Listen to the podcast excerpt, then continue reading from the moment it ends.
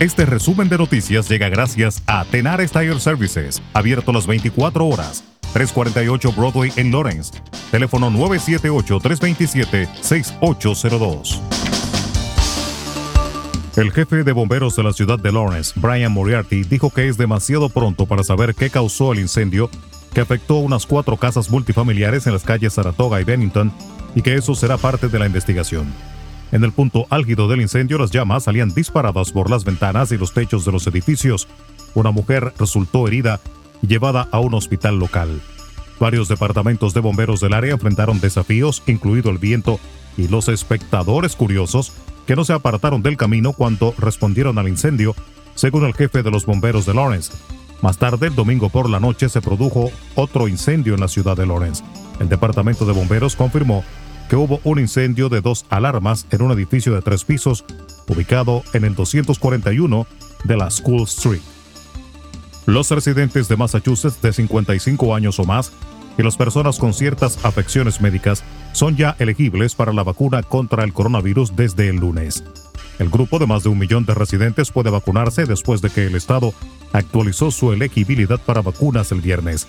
Massachusetts adoptó la lista actualizada de afecciones médicas de los Centros para el Control y la Prevención de Enfermedades de Estados Unidos, que están vinculadas a un mayor riesgo de enfermedad grave por COVID-19 que se publicó la semana pasada.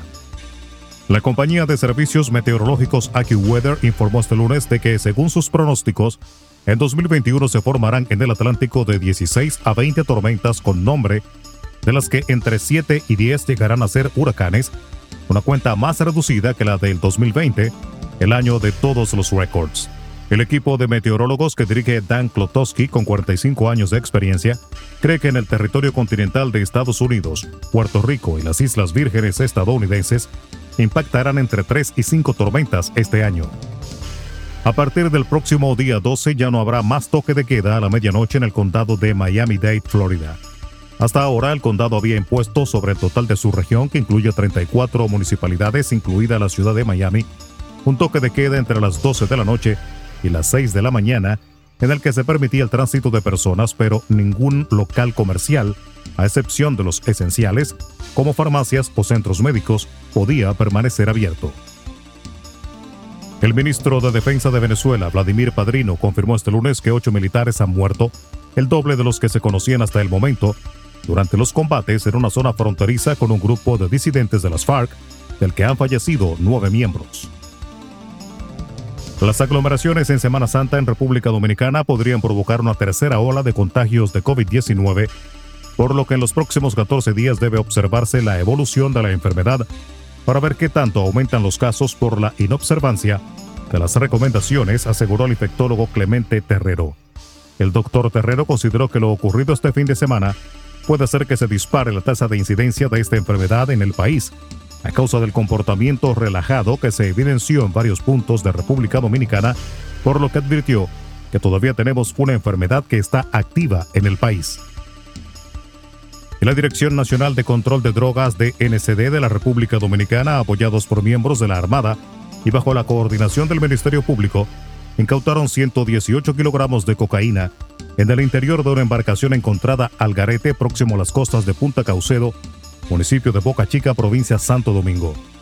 Las autoridades recuperaron el pasado fin de semana la embarcación tipo pesquera de 19 pies de eslora de matrícula aparentemente falsa a casi dos millas náuticas al sureste de Punta Caucedo y la trasladaron al puesto de la Armada en el embarcadero de Boca Chica. El Ministerio Público y la DNCD detuvieron a dos hombres mientras se avanza en el proceso investigativo para apresar a otros implicados en el caso y ponerlos a disposición de la justicia. Resumen de noticias. La verdad en acción. Jorge Auden. Conduzca seguro confiando el cuidado de sus ruedas a Tenares Tire Services, abierto las 24 horas, los 7 días de la semana. 348 Broadway en Lawrence. Al comprar gomas nuevas, recibe reparación de por vida, además de otros servicios también de por vida.